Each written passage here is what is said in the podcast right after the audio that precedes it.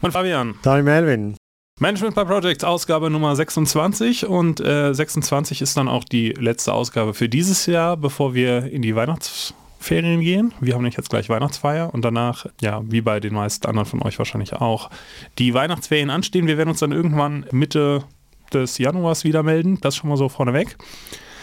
Und weil es ja so eine besinnliche Zeit ist, in die wir jetzt reinstarten, haben wir uns äh, überlegt, dass wir uns einem Thema widmen, was damit auch zu tun hat, nämlich Konfliktmanagement. In Projekten geht es ja nicht immer so sinnlich her, wie das um Weihnachten herum der Fall ist. Und äh, Hintergrund äh, wird uns Fabian erläutern. Ja, genau. Also ich, ich hatte das Vergnügen, dieses Jahr ähm, einen Führungskurs besuchen zu dürfen. Und da gehört natürlich gerade das äh, Konfliktmanagement auch zum Standard, ähm, dass man das wieder durchgeht. Und das ist ja bei diesen äh, ja, Konzepten, die da, man da lernt, äh, die sind einerseits zum Teil äh, vielleicht selbst gewinnbringend, andererseits ist es oft einfach auch, sich mal wieder die Zeit zu nehmen, über, über ein Thema isoliert nachzudenken. Und das hat mich Ehrlichkeit, äh, ehrlich gesagt äh, ja, ziemlich inspiriert. Ich habe dann äh, auf einmal alles als Konflikt, Konflikt gesehen für ein paar Stunden.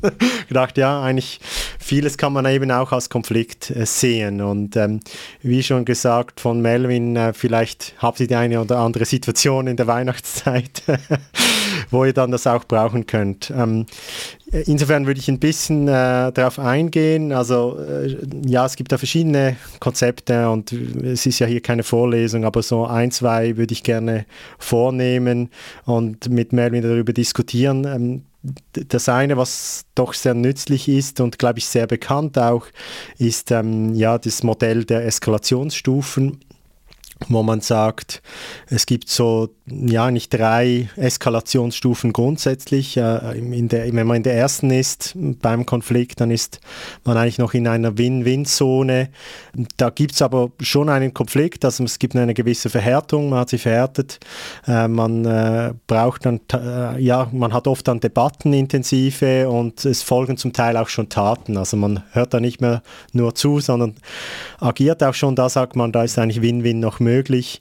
Äh, die nächste Eskalationsstufe ist dann äh, Win-Lose. Äh, da gibt es schon ja, Koalitionen, die gebildet werden. Man führt beim anderen Gesichtsverlust herbei. Es gibt Drohungen und so weiter. Und äh, zum Schluss ähm, die lustigste Phase, die ist Lose-Lose. äh, das einzig wahre. gibt es nur noch Worte wie Vernichtung, Zersplitterung und gemeinsamer Untergang. Und ähm, ich glaube, im Projektumfeld hat man sehr viel mit Konflikten zu tun und glaube, die meisten von uns oder ich muss sagen, ich habe alle Ebenen schon erleben dürfen. Da vielleicht die erste Frage an dich, Melvin. Also erstens mal, ja, wie nützlich findest du solche Konzept, Konzepte oder über Konfliktmanagement so ein bisschen strukturiert nachzudenken und auch so ein bisschen, wie, wie, wie ist das dein, dein Erleben? Wie viele Konflikte hast du schon erlebt und welche Eskalationsstufen? Äh, ich erinnere mich noch sehr genau daran, dass wir genau das gleiche Modell während meiner Studienzeit äh, auch mal durchgesprochen haben.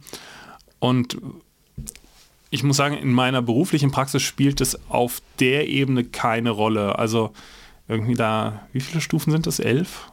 Neun? Neun. Neun, neun Stufen. Also so, so stark differenziere ich bei meinen Feinden nicht. ähm, sondern äh, äh, ich glaube, ich bin so bei diesen, bei diesen Phasen hängen geblieben. Also Win-Win, das ist ja so das, was man auch in der Managementschule lernt, dass das, was du immer erzeugen musst, beide Seiten gehen als Gewinner vom Platz. Ähm, Win-Lose ist immer das, wo es heißt, so das rächt sich irgendwann, das dreht sich dann irgendwann um und Lose-Lose äh, ist das, wo du meistens am Ende dann rauskommst, weil irgendwie keiner wirklich, wirklich zufrieden ist, wobei ich glaube, Lose-Lose nochmal eine andere Definition hat, als äh, irgendwie keiner ist ganz zufrieden.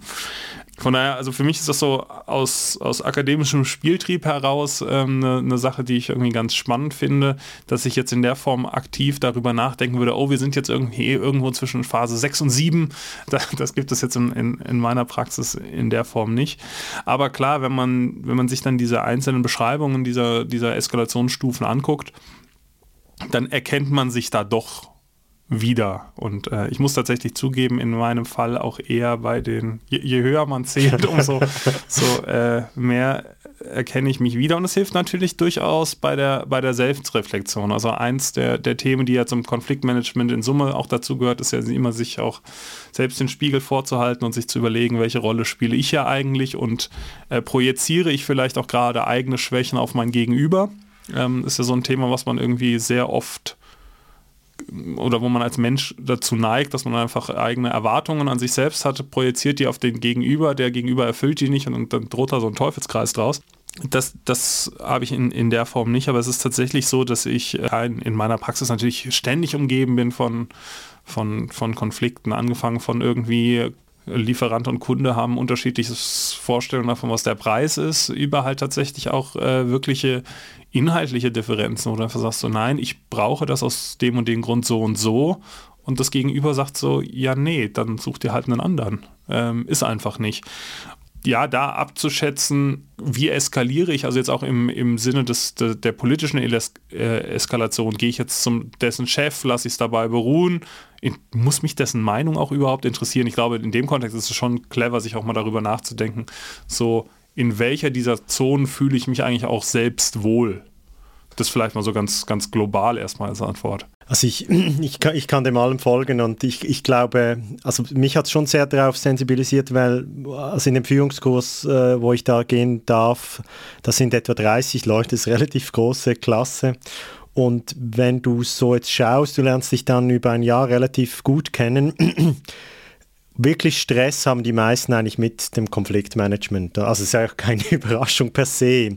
Aber ich fand dann schon spannend, oder wenn du, wenn, ja, wenn man sich da gegenseitig dann challenge oder versucht zu unterstützen, dass eigentlich kommen alle in der Regel immer wieder mit Konfliktsituationen. Das Fachliche, ich glaube, da kommst du in der Regel früher oder später raus. Oder, oder wenn du das nicht kannst, dann wirst, gehst du auch nicht an den Führungskurs. Oder also ich glaube, das ist wie eine Grundvoraussetzung und ich fand gleichzeitig eben dann spannend zu sehen, ähm, dass, dass, dass das eigentlich das übergreifende Thema ist und wenn du da mit erfahrenen Coaches red, redest, die natürlich von dem leben, dass wir hier tolle Konflikte haben, dann merkst du auch, ja, das gibt es auf allen Stufen. Also jetzt im Klischee natürlich wahrscheinlich auch logisch und äh, bis ins Top-Management rein und ich glaube, aus einer Business-Sicht ist das auch etwas vom teuersten. Also ich meine, wie viele Umfelder habe ich schon kennengelernt, wo du einfach weißt, aus menschlichen Konfliktgründen sprechen die nicht miteinander und deshalb funktioniert hier auch vieles nicht, oder?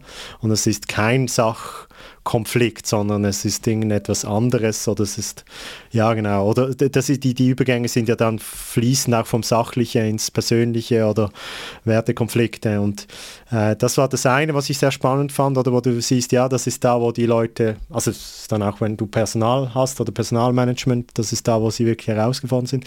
Und das zweite war ein bisschen ähnlich, wie du gesagt hast, es ist auch spannend mal zu sehen, ah, okay, wir sind jetzt in dieser Situation, äh, ich sage jetzt mal Win-Lose, oder? Und jemand ist schon daran, Koalitionen zu schmieden. Ähm, du merkst so, ja, die arbeiten so ein bisschen am Ruf von der Gegenpartei. Das ist auch noch interessant, das wie zu wissen und zu sagen, ah ja, ich habe vielleicht ich stehe vielleicht noch woanders oder die andere Partei steht woanders, aber es gibt eine Partei, die ist eigentlich schon im Vollzug, oder?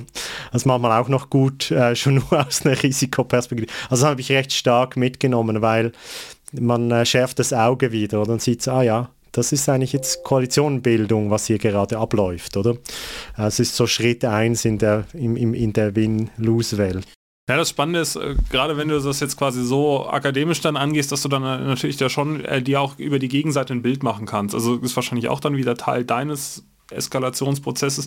Aber du, wenn du merkst, die Situation, die du gerade beschrieben hast, ne, dass da irgendwie jemand schon an deinem Ruf am Arbeiten ist, während du selbst noch irgendwie die Moderation suchst, dann bist du natürlich auch in einer Situation, wo du einfach sagen musst, okay, die Gegenseite hat eigentlich schon gar kein Interesse mehr daran, dass wir hier beide als Gewinner vom Tisch gehen. Also ähm, ist wahrscheinlich der Grund, weshalb ich dann immer sehr schnell zu Lose-Lose gehe. Es liegt nicht an mir. ähm, sondern, sondern ne, also ne, in dem Moment, wo ja einer Win-Win verlässt und quasi sagt, nee, äh, ist für mich jetzt in Ordnung, wenn nur noch ich gewinne, ähm, was willst du denn dann noch machen? Also ne, das ist dann die, diese, diese Sprichwort so, ja, an den Verhandlungstisch zurückkehren und sowas. Ne? Das sind ja die, die Dinge, die dann da kommen. Aber ähm, sich wirklich eine Awareness dafür schaffen, dass es tatsächlich bei ja, dass das Maß dann irgendwann voll ist und dass die Gegenseite halt vielleicht tatsächlich schon gesagt hat, also, ist mir jetzt also ne, nehmen wir auch den Fall, es ist mir jetzt halt egal, ob ich da selbst Konsequenzen davon trage. Äh, wenn mir das jetzt hier um die Ohren fliegt, dann ist es halt so. Hauptsache der andere nimmt halt auch noch was mit. Äh, der berühmte Rosenkrieg. Ähm, das, das ist dann so. Ja, ich, ich hätte jetzt noch ein bisschen einen anderen Take drauf. Ich meine, das, das, also ich, du nennst es akademisch, aber für mich ist das die Rationalisierung, oder? Also, weil ähm, da, da, können ja auch viele Emotionen entstehen und solchen Situationen. Und ich, ich weiß nicht, wie, wie da andere Leute funktionieren. Für mich ist immer schon ein ziemlicher Gewinn, wenn ich sagen kann, wenn ich es typisieren kann, oder? Und sagen kann, es ist jetzt diese Situation, ohne, ich meine, das, was du angesprochen hast, man muss ja dann nicht äh, ins Mindset gehen, das ist jetzt fix so, sondern du kannst auch mal feststellen, jetzt gerade passiert das, oder? Und das ist, äh, es ist schon, schon spannend, äh, oder wenn du so Modelle siehst, wie üblich dann dieser Ablauf ist, oder? Also es, es, es geschieht in der Regel ziemlich eng an diesem Ablauf, ähm, der, der auch gezeigt wird. Und dann weißt du auch, ein, du weißt eben, wo du stehst. Und ja, ich glaube, es ist absolut eine Option, dann den Machiavelli und den Sun Tzu hervorzunehmen nehmen, weil manchmal hast du keine andere Wahl, oder? Aber gleichzeitig ähm, hilft das, ist meine These, es hilft dann vor allem auch mit ruhigem Kopf äh, zu wissen, wo du stehst. Und dann kannst du, ich, ich, ich bin fest überzeugt, dass ja, wenn du vielleicht in der, im gemeinsamen Untergang bist, in der Unterstufe, ist vielleicht schon zu spät.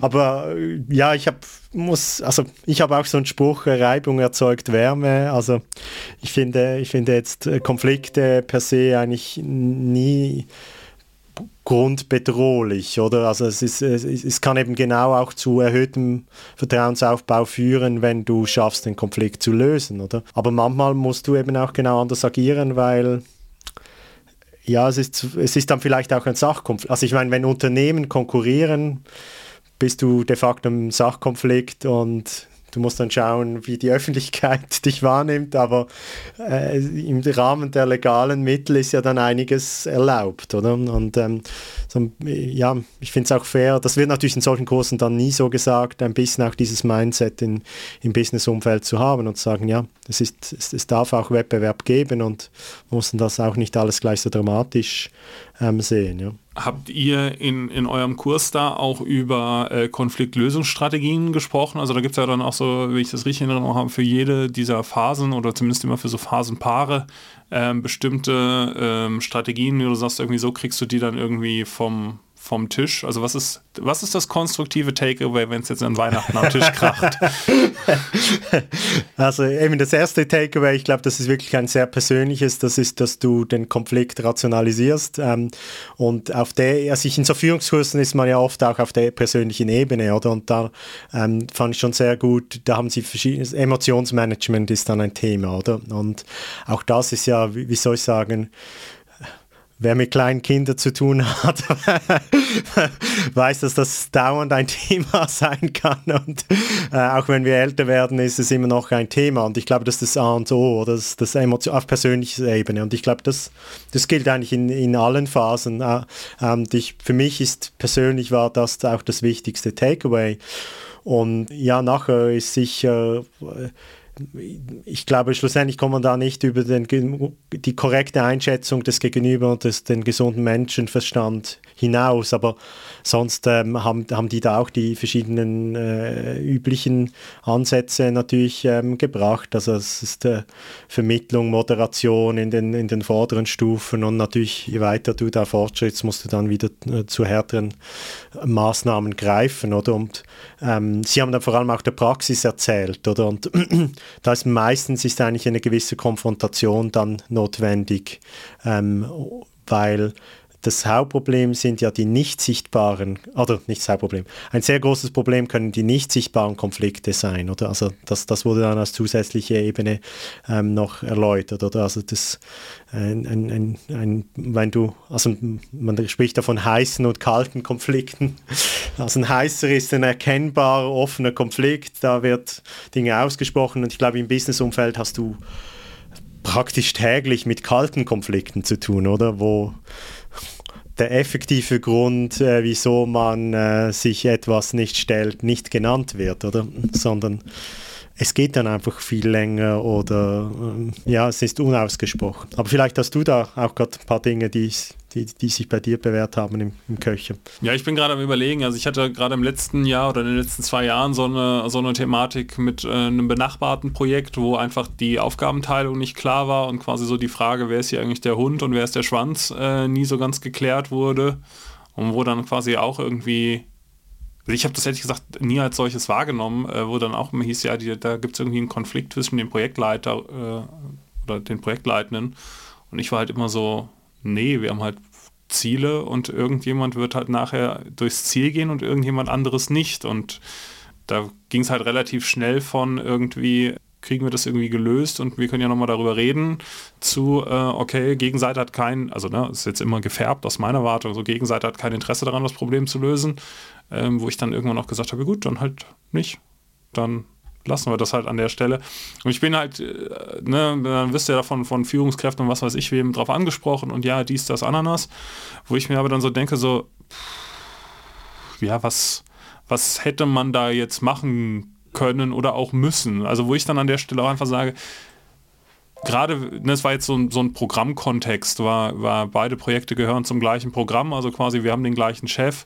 Und dann ist also die Frage, klar, wir sind alle mündige Bürger und wir sind alle erwachsen und wir können irgendwie Themen lösen oder nicht, aber also ich hatte jetzt auch gar nicht das Bedürfnis, weil für mich die Seite klar, also der Fall klar war und für die Gegenseite war der Fall auch klar. Ähm, so beide hatten quasi aus ihrer Perspektive recht und ähm, man hatte auch eigentlich keinen wirklichen Hebel, den anderen jetzt zu irgendwas zu bringen. Äh, außer man hätte das nach oben eskaliert, aber oben drüber, die wussten ja alle davon. Von daher war da so die Frage, ja, dann halt nicht so. Also, das ist bis heute nicht geklärt, das Thema, aber ich muss auch sagen, so, ja, dann viel, viel Glück, aber halt nicht mehr mein Problem. Ja, ich glaube, solches Verhalten ist auf jeden Fall fair. Also, ich meine, das, das erste ich bin recht Fan, wie, wie, man schon gemerkt hat, zuerst einen analytischen Prozess zu machen, weil ich glaube, es ist ziemlich schwierig, einen Konflikt zu lösen, wo man die Ursache nicht wirklich versteht. Und ich glaube, die Ursache zu verstehen ist in der Regel auch der, fast der substanziellste Schritt zur Problemlösung. Und äh, da fand ich spannend, eben, ich habe es vorher schon angedeutet, ich meine, es gibt Sachkonflikte. Also, weiß nicht, wir beide wollen einen Auftrag gewinnen und möge der Beste gewinnen, oder? Dann äh, sind wir Konkurrenten, wir sind weder, also ja, wir sind vielleicht sportlich gesehen Feinde, oder? Aber ähm, es, ist, es hat eine sachliche Basis und ähm, spannend war da zu sehen, ähm, du kannst in dem Sinne immer tiefer gehen, also jetzt auf der persönlichen Ebene, weil alles, was dann rein beruflich wäre, ist ja eigentlich auf der sachlichen Ebene, oder? Und ähm, dann äh, die, die weitere Hintergründe das kann so weit gehen, oder? Also von jemand hat gerade persönliche Probleme, ähm, es gibt Wertedifferenzen, es gibt äh, Missverständnisse, Kommunikationsprobleme, man verspricht nicht die gleiche Sprache, man hat nicht den gleichen Informationsstand, man hat nicht die gleichen Auffassungen, oder? Ähm, philosophischen Auffassungen. Es, ja, manchmal sind es auch die strukturellen Bedingungen, also man ist irgendwie so aufgestellt, dass der Konflikt auftreten muss. Und ja, und dann kann es natürlich auch die persönlich, persönlicheren Interessen, Bedürfnisse sein. Und ich fand das sehr spannend, dann zu schauen, oder ich meine, wenn ich jetzt zurückdenke, wie ich Konflikte gelöst habe, wenn es mir gelungen ist oder darüber nachgedacht habe, eigentlich habe ich immer zuerst recht viel, also ich funktioniere so, wenn ich verstehe, wie so etwas passiert, dann ist für mich eigentlich schon fast abgehakt, weil also manchmal sind sie auch unlösbar, oder? Aber dann kannst du es ja auch abhaken, wie du gerade beschrieben hast, oder? Aber wenn du es noch nicht ganz verstehst, wieso die andere Person sich so verhält oder die andere Partei, ich glaube, dann ist wahrscheinlich der erste Schritt die Ursachen. Ja, also die, die Frage ist halt, ob du das kannst und, und wie gesagt auch da, wie, wie erfolgsversprechend das ist. Also wo ich total Fan von bin, ist äh, dieses, wie heißt das, DSIG-Modell, das habt ihr, glaube ich, auch gemacht, das, das mit diesen Charaktertypen und den vier Farben. Ja, genau. Ähm, wo, wo du quasi einfach sagst, es gibt einfach bestimmte Naturtypen oder, oder, oder bestimmte Arten von Menschen und der eine ist halt eher dominant und der andere ist irgendwie eher, eher integrativ und der andere ist irgendwie eher schüchtern. Das kann man sich, glaube ich, kennt, kennt jeder da was. Und ich glaube, es macht auch einfach, also das finde ich viel wertvoller, darüber nachzudenken, was bin ich denn eigentlich für, für ein Typ und in, in meinem konkreten Fall ist so, ich habe mit, mit Konflikten Oder mit Eskalation erstmal gar keinen Stress, sondern die gehören für mich einfach zur Entscheidungsfindung dazu und äh, ich habe hab überhaupt keine Sorge auch davor, irgendwie the mit Themen ins Management zu gehen, so hey, wir werden uns hier nicht einig, okay, dann auf, gehen wir nach oben. Und, und ich glaube, da kommt viel zusammen, dass du halt einfach da manchmal bestimmte Charaktereigenschaften hast, die nicht, die nicht zueinander passen oder wo die, die dann einfach auf Missverständnissen basieren. Also wie gesagt, wenn ich jetzt sage, hier, wir werden uns nicht einig auf ins Management, dann meine ich das ja konstruktiv im Sinne von, hey, komm, die lösen das dann für uns und dann können wir beide weitermachen, ohne uns böse zu werden. Eine andere Seite könnte das aber auch interpretieren als, hey, der verpetzt mich jetzt beim Management und äh, bringt mich jetzt ganz bewusst in eine Situation, die mir unwohl ist. Das werte ich als feindselige Aktion. Ich glaube, das ist eine viel, viel zentralere Frage, wirklich, ähm, wie gehe ich mit, ich nenne das mal Stress um? Also was ist meine Reaktion auf äh, ähm, auf, auf, auf eine Situation, die, die Stress auslöst und was löse ich damit auf der Gegenseite aus? Wie geht die damit um?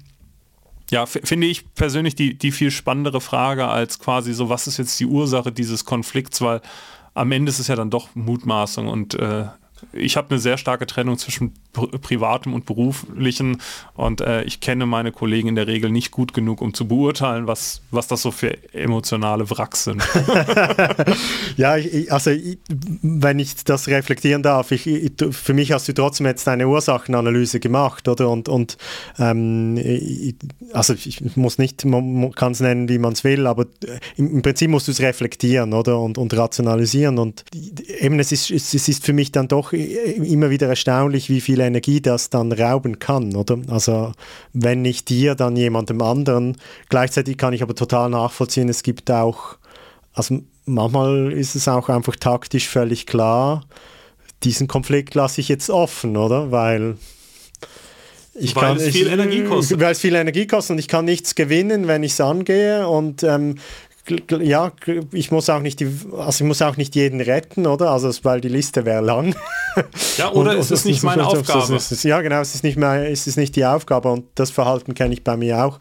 Gleichzeitig eben möchte ich trotzdem ähm, noch zum Win-Win gehen, etwas, was ich doch, ich habe den Spruch schon gebracht, oder? Also Reibung erzeugt Wärme. Was ich sehr oft erlebt habe, ist, wenn du dann du musst ja nicht ganz auf die persönliche Ebene gehen, aber wenn du es schaffst, einen Konflikt, also es gibt auch Leute, mit denen ist man inkompatibel, das ist völlig klar, also das ist auch schon genügend erlebt, aber wenn du merkst, nee, ein gewisses Potenzial ist da und du schaffst dann den Konflikt zu lösen, habe ich erlebt, dass manchmal dann eben doch fast überproportional, also es, dass eine Gegenbewegung geben kann und ein doch vielleicht stabileres Vertrauensverhältnis oder eine tragende Beziehung entstehen kann die ohne diesen Konflikt nicht entstanden wäre. Weil, Wenn ja, du eine echte Lösung schaffst. Also ne, die Frage ist ja quasi immer, legen wir den Konflikt jetzt bei oder lösen wir den Konflikt? Weil beilegen heißt einfach nur, wir drücken auf Pause und das nächste Mal, wenn dann jemand äh, ein Verhaltensmuster zeigt, das man nicht will, dann bricht das Ding wieder auf.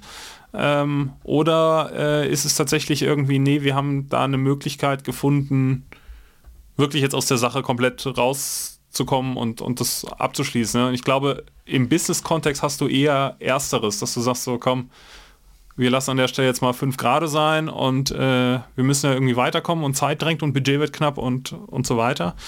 Aber, aber ja, die Frage ist wirklich, wie, wie löst man das?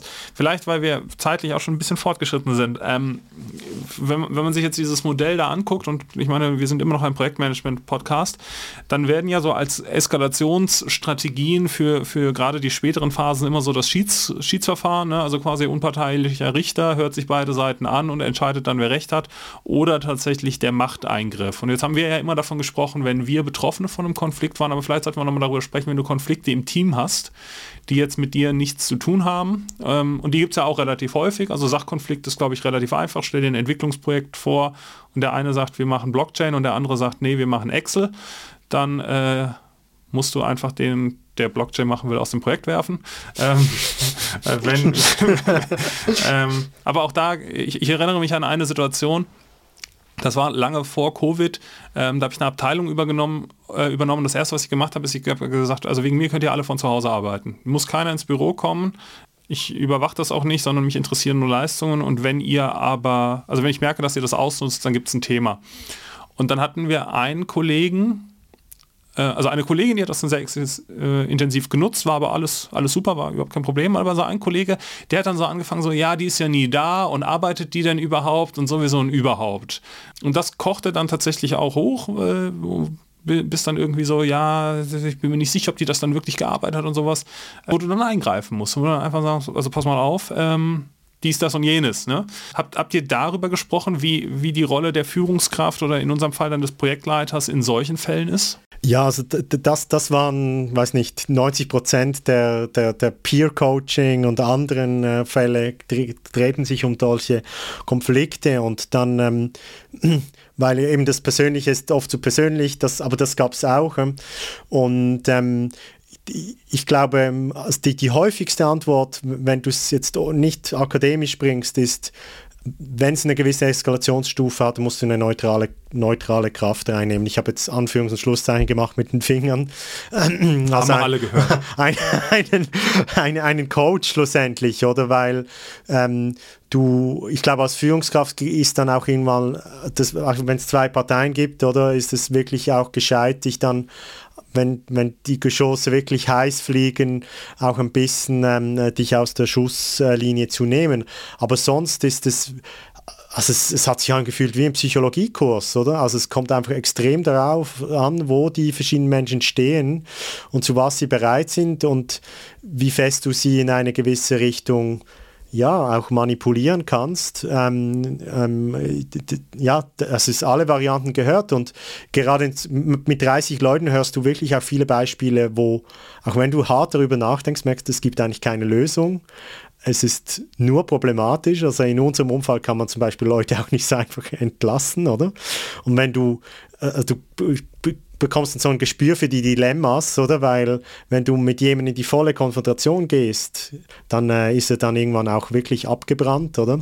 Und ähm, man bekommt so ein Gespür dafür, wie, wie vorsichtig, also ja, wie, wie, das zu Recht oder logischerweise ist das People-Business ist eines der schwierigsten ähm, und, und man muss äh, da vorsichtig äh, treten. Das ist äh, mein Haupt-Takeaway und eben das andere ist, äh, sich lieber früher ähm, Unterstützung einnehmen. Wir haben in unserem Kontext hier ja auch zum Teil äh, Führungsteams, die wir kennen, wo wir sagen, ja, da könnte die Performance etwas besser sein und da denke ich jedes Mal, ja, da wäre mal ein Führungscoaching, wäre vielleicht nicht schlecht oder also es heilt nicht die Dinge von 0 auf 100, aber es geht ja manchmal dann überhaupt nicht um die dritte Person, die du dazu nimmst, sondern einfach die Zeit, die sich diese Personen dann mal nehmen, um ähm, diese Dinge überhaupt zu erkennen und überhaupt Zeit zu haben, mal über Lösungsansätze zu sprechen. Augen auf bei der Berufswahl, Projektleiter ohne disziplinarische Verantwortung. das ist das A und O. Zum Beispiel ein, ein total guter Job an der Stelle. Alright, damit wären wir, glaube ich, dann für den Moment und damit auch für dieses Jahr am Ende. Vielleicht noch eine letzte Frage, die haben wir schon letztes Jahr zu unserer Weihnachtsfolge bekommen äh, und wir, wir, sind nie darauf eingegangen. Pausen, geplante Pausen in Projekten. Also, wie ist das bei dir, wenn jetzt Weihnachten vor der Tür steht? Habt ihr auch so im Projektplan so, ja, in der Zeit steht gar nichts an oder einfach durchgezogen und äh, sind eh alles extern und die sollen viel Geld arbeiten? Also ich schaue, dass in meinem Projektplan einfach so wenig Lieferobjekte drin sind, dass Pausen immer möglich sind. ähm, nee, aber grundsätzlich bin ich, also wenn immer mich Projektmitarbeiter fragen, soll ich Ferien machen, dann bejahe ich das. Ähm, wenn die motiviert sind, haben sie sowieso ein Problem, nicht zu viel zu arbeiten. Und ähm, grundsätzlich bin ich ziemlich ein Fan von echten Pausen. Also niemand kann pausenlos, sei das im Tagesrhythmus, äh, wie auch sei das über die Zeit.